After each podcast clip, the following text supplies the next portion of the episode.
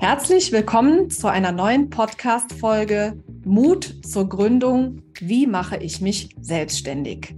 Ich bin Mona Witzorek und meine große Passion ist es, Menschen dabei zu unterstützen, ihren Weg in die Selbstständigkeit zu finden. Oft ist es ein lang gehegter Traum, der im Kopf herumschwirrt, bis man wirklich irgendwann den Mut hat und sagt, so, und jetzt gehe ich meinen Weg. Und dabei unterstütze ich, sei es zusammen einen Businessplan zu erstellen, den Gründer einfach ein wenig an die Hand zu nehmen und ihm den Rücken zu stärken, äh, ein Licht ins Dunkle zu bringen, äh, was die Zahlen betrifft und so allerlei noch mehr. Warum tue ich das? Beziehungsweise mit welcher fachlichen Kompetenz tue ich das? Ich bin selbst seit fast 20 Jahren Unternehmerin, bin ausgebildete Kauffrau und ja, ich glaube, ich kann sagen, dass ich doch über die Zeit schon über einiges an äh, Praxiserfahrung und Dingen berichten kann, die ich selbst erlebt habe.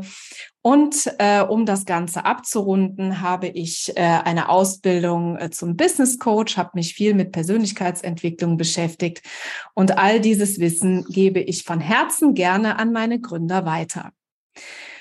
Und heute habe ich äh, einen äh, Interviewgast in meinem Podcast, damit wir auch äh, auf diesem äh, ja auf diesem Kanal auch ein wenig Abwechslung haben. Natürlich werden wir über ein Thema sprechen, was für alle Gründer interessant ist, aber wir steigen jetzt erstmal ein und begrüßen meinen Gast heute, Arne Klingebiel. Herzlich willkommen und Erzähl uns doch mal, wer du bist und wie wir zueinander gefunden haben.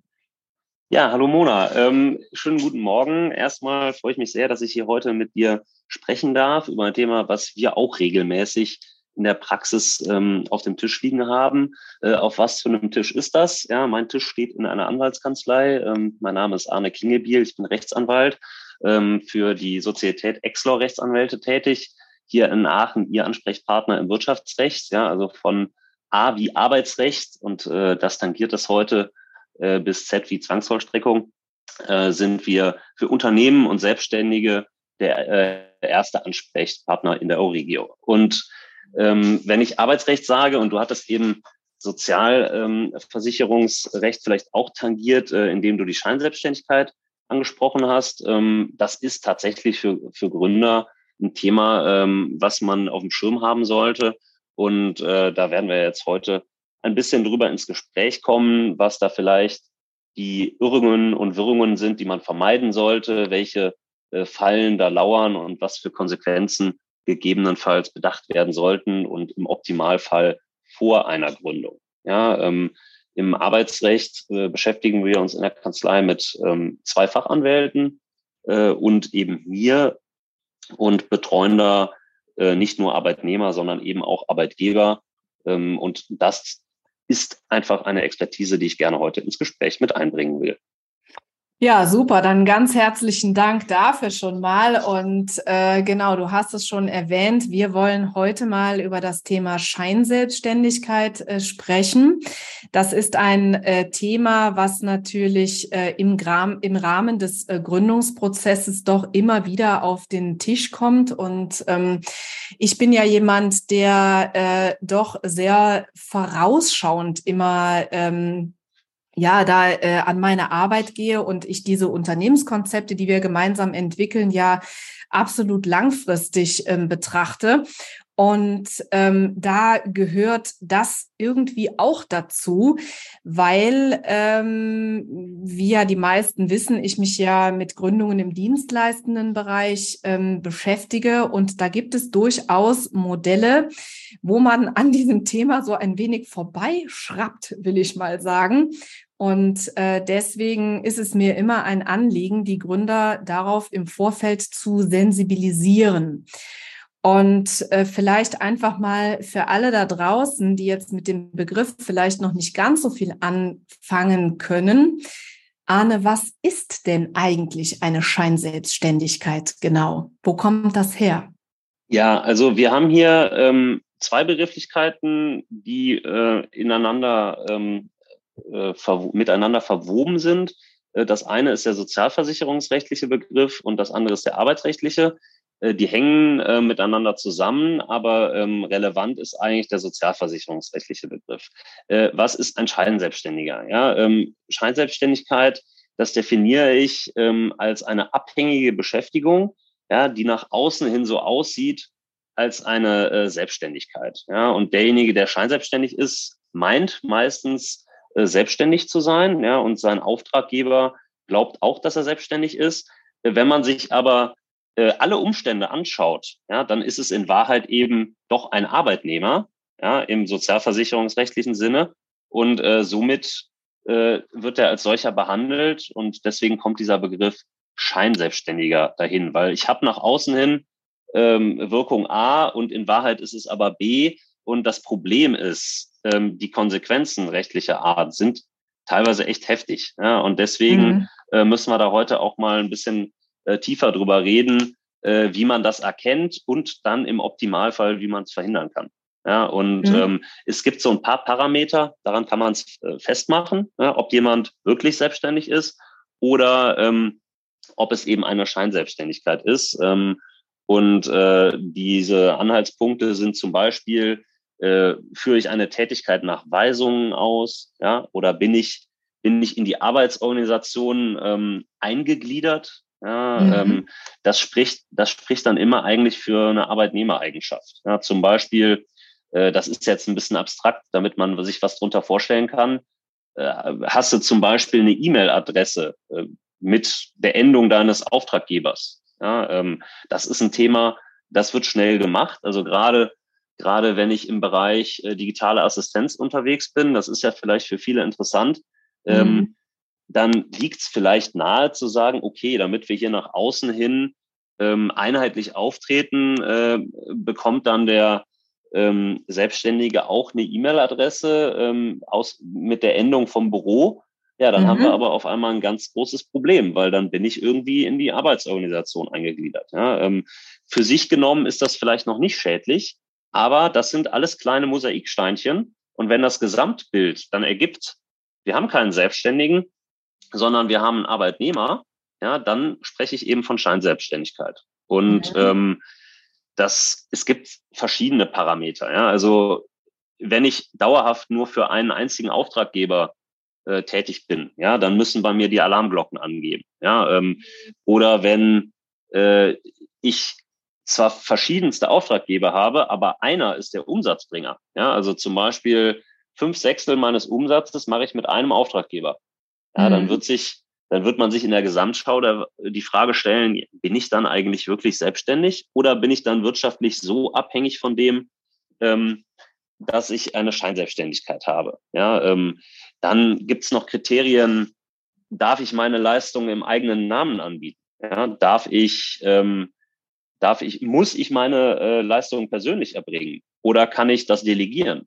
Ja, ähm, be beschäftige ich meinerseits Arbeitnehmer? Ja, das sind dann eher so Sachen, die sprechen dann für eine richtige Selbstständigkeit. Ja, wenn ich meine Leistung nicht persönlich erbringen muss, dann kann ich auch wirklich selbstständig sein. Ja, und äh, wichtig ist, wenn ihr dann im, in, in der Prüfung irgendwie das mal googelt oder so, ja, ähm, äh, es ist nicht ein einziges Kriterium, was dann dazu führt, dass es eine Selbstständigkeit ist oder eine Scheinselbstständigkeit, sondern es ist einfach diese Gesamtschau. Ja, und da muss man einfach ein bisschen ein Auge für haben. Äh, und das Wichtigste ist, äh, wenn, wenn die Leute zuhören und äh, schon mal so ein bisschen vorfühlen, worauf es vielleicht ankommen kann. Ja, ähm, ich, ich, ich glaube, dass das ist einfach der Punkt, der ist ganz wichtig. Ja, ähm, habe ich eine eigene Betriebsstätte, ja, dann ist wiederum eher ein Indiz für eine Selbstständigkeit gegeben. Aber ähm, wenn, wenn diese ganzen Punkte, die ich eben angesprochen habe, ja, Eingliederung in die Arbeitsorganisation, ich bin eigentlich weisungsgebunden, ähm, ich krieg gesagt, wann ich wo zu sein habe, ähm, das sind alles starke Indizien, die sprechen eigentlich für eine Scheinselbstständigkeit. Mhm. Ja, äh, vielen Dank schon mal für den Einblick ähm, bis äh, dahin. Und äh, das ist ja äh, total wichtig, dass man ja weiß, äh, dass das äh, letztendlich eine Gesamtbetrachtung der ganzen Situation ist. Denn ich weiß aus Erfahrung, dass die meisten das ausschließlich an den Umsätzen ähm, äh, oder sich an den Umsätzen orientieren. Das ist noch für die Leute, die, ähm, die das auf dem, äh, auf dem Schirm haben, noch eher die, äh, die Größe, an denen sie sich orientieren. Ähm, wenn wir aber jetzt äh, nochmal schauen, äh, dass wir da ja verschiedene Parameter haben, dann bin ich ja immer äh, der absolute Fan davon, zu sagen, okay, wir schauen eben im Gründungsprozess schon mal dahin, weil im Gründungsprozess gehört natürlich ja auch dazu, eben im Rahmen des Businessplans das Geschäftsmodell eben zu entwickeln und es eben auch festzulegen und ja, im besten Fall es dann auch tatsächlich so umzusetzen. Das heißt, man kann ja im Rahmen des Gründungsprozesses schon ganz viel dafür tun, dass man äh, ja im besten Falle nie überhaupt äh, an, die, äh, an, an diese Thematik heran muss, oder? Ja, absolut. Also und äh, Vorsicht ist da besser als Nachsicht. Also es ist, es ist absolut richtig, äh, um das aufzugreifen, ähm, dass ich mir im Vorfeld darüber Gedanken mache, wie möchte ich eigentlich meine Tätigkeit ausführen.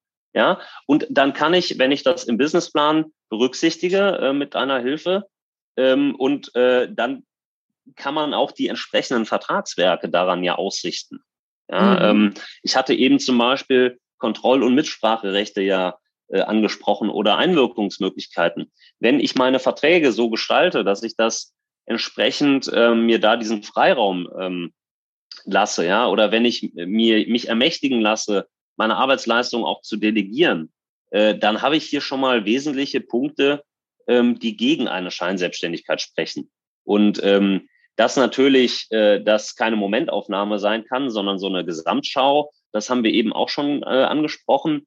Und ähm, wenn ich zunächst im Gründungsprozess nur eins, zwei Auftraggeber habe, aber die gesamte Tätigkeit darauf ausgerichtet ist, dass ich eigentlich mehrere Auftraggeber haben werde und äh, der Businessplan das auch entsprechend darstellt und meine Verträge so gestaltet sind, dass ich wirklich eine Selbstständigkeit habe, dann, dann wird es am Anfang auch unschädlich sein. Ja, ähm, mhm. Ich meine, wenn man auf die absolute Nummer sicher gehen äh, möchte, dann äh, müssen wir unbedingt ansprechen, was man denn machen kann, weil es gibt ja ein Verfahren bei der deutschen Rentenversicherung, äh, die können Gewissheit liefern. Äh, das ist diese Clearing, Clearingstelle.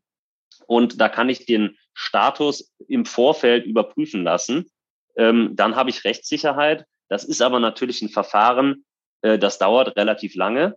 Und ähm, besser ist es, wenn man, wie du sagst, schon im Vorab sich bei der Gründung diese Gedanken macht.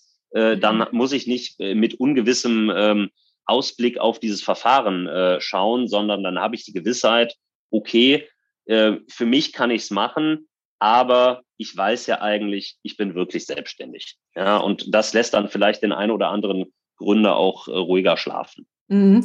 Weil die, äh, das Verfahren, das ist das Statusfeststellungsverfahren, was du meinst, ne? nehme genau. ich an.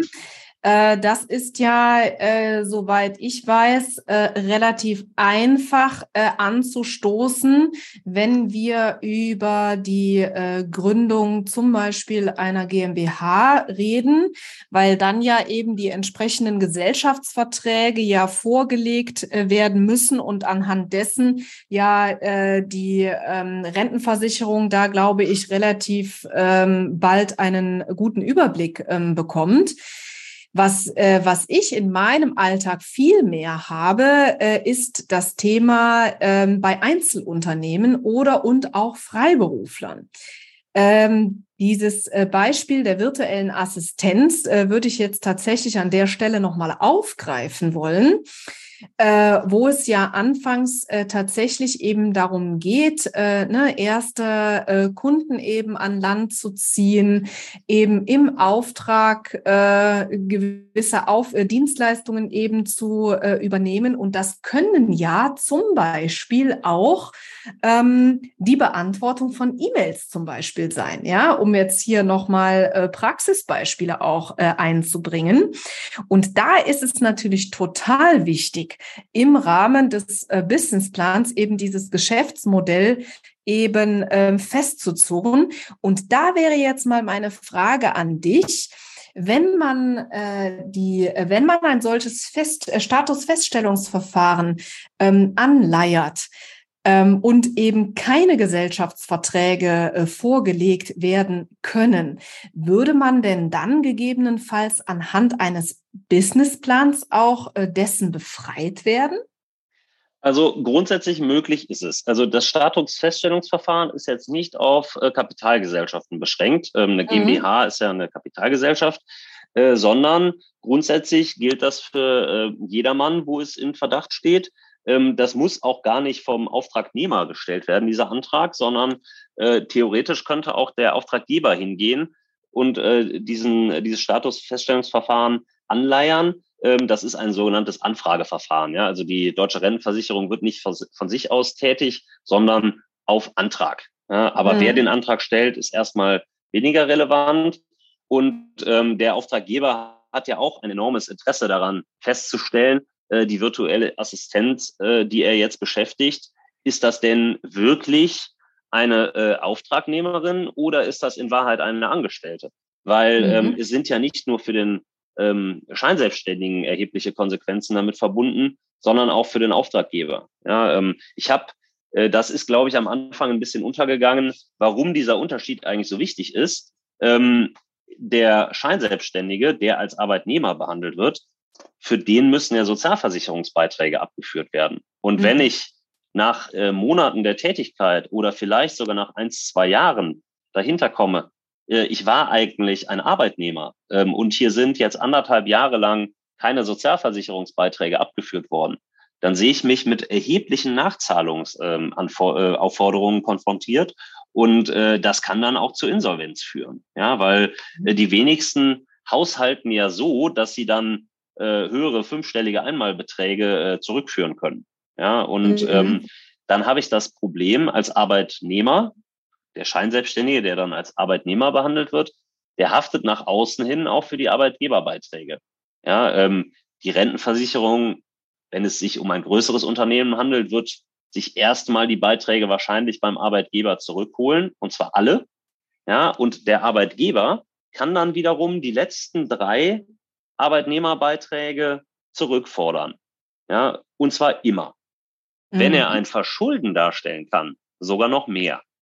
Ja, mhm. und dann habe ich natürlich ein Problem. Ja, ähm, und für die Frage des Verschuldens kommen wir jetzt wieder zu diesem Statusfeststellungsverfahren. Ähm, wenn ich guten Gewissens darlegen kann, ja, und ich habe mich solide damit beschäftigt. Ich habe einen Businessplan, wo ich das aufgeführt habe. Äh, ich habe ähm, im Rahmen der Gründung ein Papier aufgesetzt, äh, vielleicht mit einem Anwalt Rücksprache gehalten ähm, und ich kann nachher nachweisen, äh, wir sind die verschiedenen Kriterien durchgegangen und wir sind zum Schluss gekommen, es liegt eine Selbstständigkeit vor, ja, nach dezidierter Prüfung. Dann komme ich vielleicht dahin zu sagen, es liegt kein Verschulden vor, weil ich habe mich ja damit beschäftigt.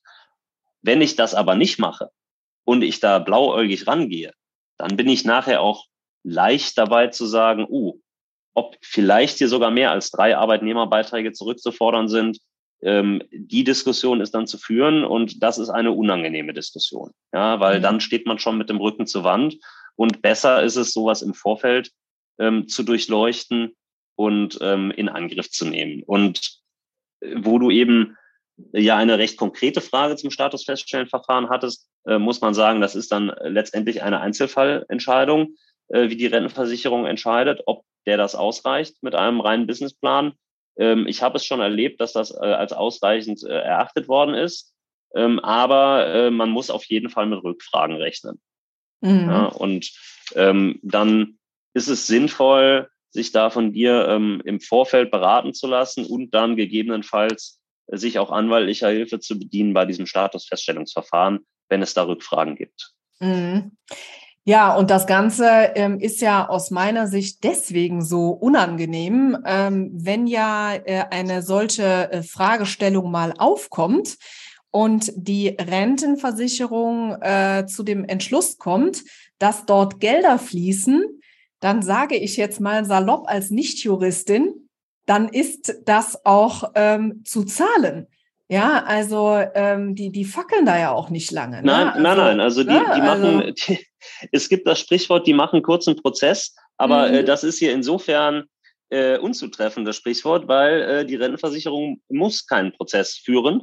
Die entscheiden und äh, die können Gelder festsetzen. Ja, also äh, von daher ist das wirklich nicht lustig. Normalerweise im Zivilrecht etc., bevor man wenn man anderer Auffassung ist, äh, dass eine Rechnung in dieser Höhe nicht besteht oder äh, doch besteht, aber nur in einem kleineren Rahmen, äh, dann muss ich darüber erstmal prozessieren. Äh, die öffentliche Hand, und da gehört die Deutsche Rentenversicherung zu, die kann aber Gelder festsetzen. Ja, ähm, das ist natürlich nachher einer gerichtlichen Überprüfung zugänglich. Äh, das ist jetzt Juristendeutsch für, man muss das nicht akzeptieren. Ja, aber mhm. äh, es steht erstmal in der Welt und das kann einen doch schocken. Ja, und mhm. letztendlich äh, die Konsequenzen können auch noch andere sein, weil wenn ich ähm, als äh, Scheinselbstständiger äh, munter über ein oder zwei Jahre äh, lang Steu ähm, Vorsteuer ausgewiesen habe, ja, wenn ich Umsatzsteuer ähm, abgeführt habe oder ähm, entsprechend äh, teilweise Nettorechnungen erhalten habe, äh, dann ist das auch steuerlich nochmal neu zu betrachten. Ja, mhm, ähm, weil wenn ich arbeite, also wir drehen dann am ganz großen Rad, ja, und mhm. äh, wenn, wenn hier ein Vorsatz im Raum steht, dann hat der Arbeitgeber der dachte, er sei nur Auftraggeber, dann hat der auch unter Umständen ähm, noch ein Schreiben vom Staatsanwalt auf dem Tisch, weil nicht mhm. abführen von Arbeitgebersozialabgaben, das ist strafbar. Ja, mhm. also äh, wir sehen hier eine Gemengenlage, wo alle Beteiligten eigentlich ein Interesse an Rechtssicherheit haben müssen, weil mhm. eben die Konsequenzen so groß sind. Und das ist ein Thema, das findet oft nicht genug Beachtung. Von daher finde ich es total toll, mhm. dass du bei der Gründung explizit darauf hinweist, ja, wo sind die Fallstricke, wo muss ich mir schon im Rahmen des Businessplans Gedanken drüber machen. Ja, und äh, genau weil diese Konsequenzen unter Umständen so verheerend sein können, ist es mir wirklich eine An also ist es mir wirklich ein Anliegen, dass wenn ich sowas irgendwie mitbekomme, äh, darüber zu sprechen. Denn das Schöne ist ja, wenn man weiß, wo die, äh, wo die Fallstricke sind, dann kann ich ja äh, genau darauf hinarbeiten, dass mir eben genau das nicht passiert. Und deswegen ist es so wichtig, da im Gründungsprozess einfach hinzuschauen. Und äh, ja, ähm, ich sehe es auch da tatsächlich als meine, meine Aufgabe, eben über diese Dinge einfach auch aufzuklären. Weil ich finde, dass das zu einer sorgfältigen Gründungsvorbereitung einfach dazugehört. Ja. Ähm, ich würde gerne noch mal auf einen konkreten, äh, auf ein äh, konkretes Beispiel der virtuellen Assistenz zurückkommen, weil mir das nämlich tatsächlich vor einiger äh, Zeit begegnet ist. Und zwar ähm, hatten wir da äh, den Fall, dass eine virtuelle Assistentin ähm, beim Gewerbeamt vorstellig geworden ist und gesagt hat, ich möchte gerne ein Gewerbe anmelden als virtuelle Assistenz. Und das Gewerbeamt ist dann hingegangen und hat gesagt, ähm, na ja, also so einfach geht das nicht. Ähm, wir wollen jetzt von Ihnen erstmal nachgewiesen haben, dass Sie nicht unter dem Verdacht der Scheinselbstständigkeit liegen. Hast du das schon mal gehört? Ja, ich meine, das, das, äh, das schwingt mit, ähm, dass sich mittlerweile bei den Behörden rumgesprochen hat, was die Problematik hier ist. Ja, und ähm, äh, tatsächlich hatte ich einen ähnlichen Fall auch schon mal auf dem Tisch. In dem Fall konnte das Gewerbeamt dann äh, davon überzeugt werden, dass eine tatsächliche Selbstständigkeit vorliegt. Aber auch da war ein bisschen Briefwechsel erforderlich und eben die Darlegung, wir haben uns mit diesem Thema beschäftigt und sind aus den Gründen A bis Z äh, dazu gekommen, dass hier in der Tat eine Selbstständigkeit vorliegt. Und äh, mhm. damit hat sich dann das Gewerbeamt zufrieden gegeben. Äh, man muss ja an der Stelle nochmal betonen, die einzigen, die das wirklich entscheiden können, das ist die deutsche Rentenversicherung. Ja, es gibt verschiedene Träger der Sozialversicherung, die ähm, manchmal diese Verfahren anstoßen. Ja, das kann die Krankenkasse sein, das kann auch mal die Pflegeversicherung sein, wenn man aus einem äh, temporären Ausfall äh, in eine Gründung geht. Ja, ähm, das Arbeitsamt redet manchmal mit, ähm, aber die einzigen, die es entscheiden können, das ist die äh, deutsche Rentenversicherung. Mhm. Ja, da, da wird dieses Statusfeststellungsverfahren geführt und nur die können rechtssicher darüber Auskunft geben. Und ähm, wenn das Gewerbeamt Indizien vorfindet, wo sie sagt, okay, typischerweise äh, liegt hier eine Scheinselbstständigkeit vor, dann zeigt das, wie häufig in der Vergangenheit ähm, hier schon Berührungspunkte mit äh, gegeben waren, weil äh, eine Konsequenz hatte ich eben nicht so ausdrücklich ähm, offengelegt, aber das ist natürlich selbstverständlich. Wenn die Feststellung erfolgte, ich bin Arbeitnehmer, dann muss ich natürlich auch den Gewerbeschein zurückgeben. Ja, und weil das so ist, sind die Gewerbeämter entsprechend äh, sensibilisiert, weil eben sie in der Vergangenheit häufig nicht tätig wurden und dann aber über Bande mitbekommen haben, okay, hier war eigentlich gar keine gewerbliche Tätigkeit gegeben. Und ähm, ja, virtuelle Assistenz ist ein Feld, wo wir besonders sensibel sein müssen. Ja, weil äh, das ist eine, eine Tätigkeit, die oft sehr vergleichbar ist mit äh, äh, Personen, die im Angestelltenverhältnis arbeiten.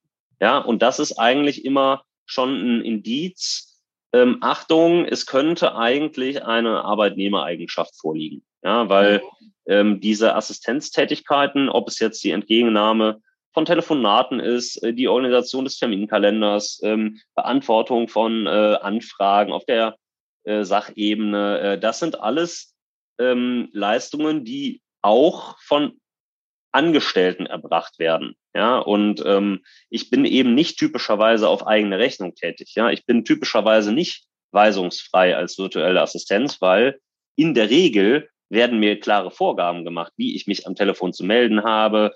Ähm, ich habe meistens ein Qualitätshandbuch, an dem ich mich orientieren muss.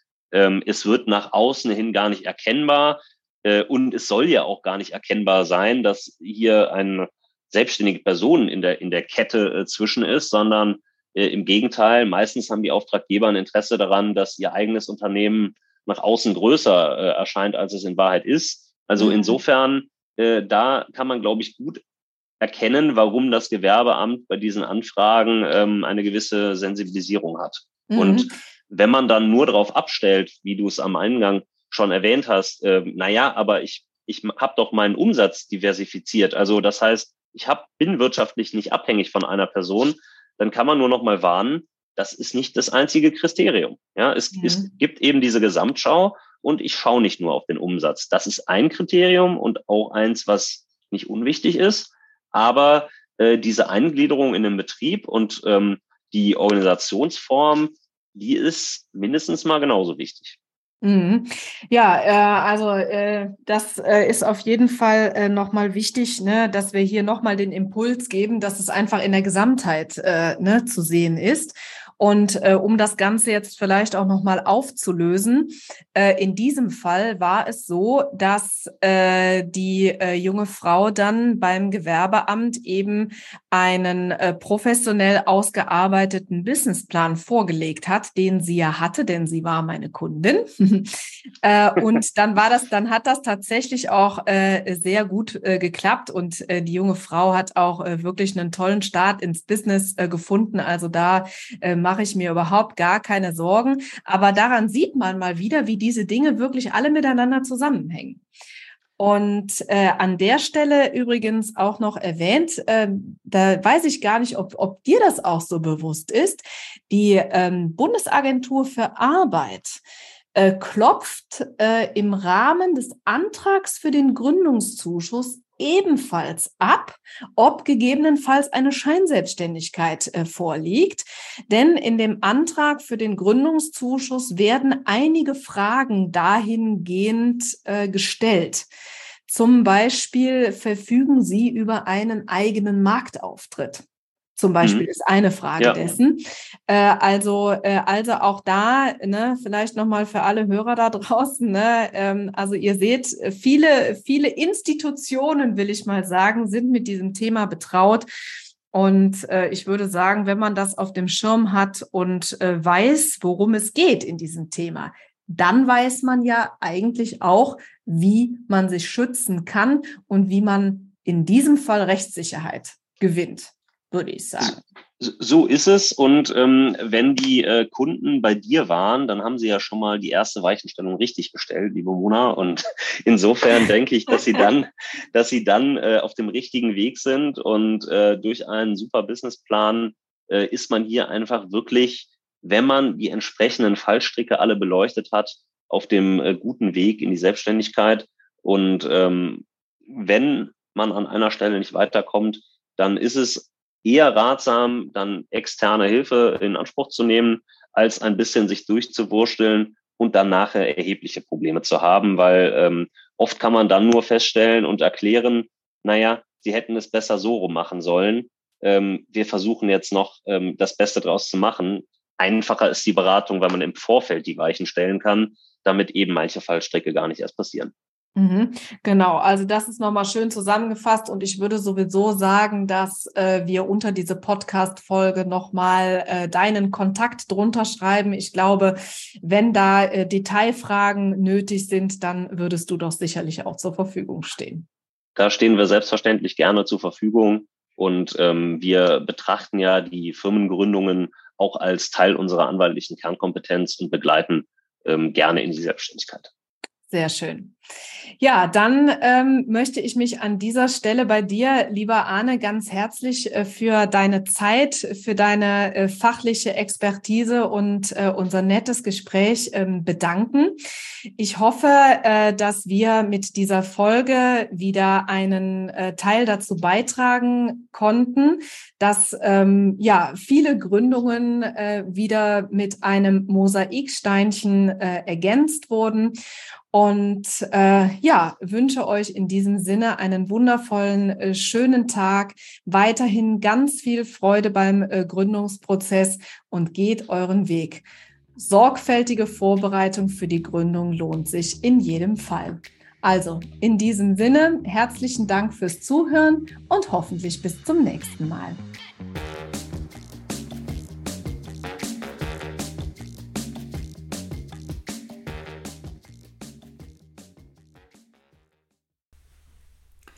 Kennst du eigentlich unsere neuen Formate schon? Nein? Das erzähle ich dir jetzt schnell. Und zwar haben wir seit 2024 den Kalender gefüllt mit Live-Masterclasses zu den Themen Gründung aus der Arbeitslosigkeit und Businessplan schreiben. Du möchtest dabei sein? Kein Problem. In den Show Notes findest du den Link zur Landingpage, wo du dich einfach mit deiner E-Mail-Adresse für 0 Euro anmelden kannst. Ich freue mich auf dich.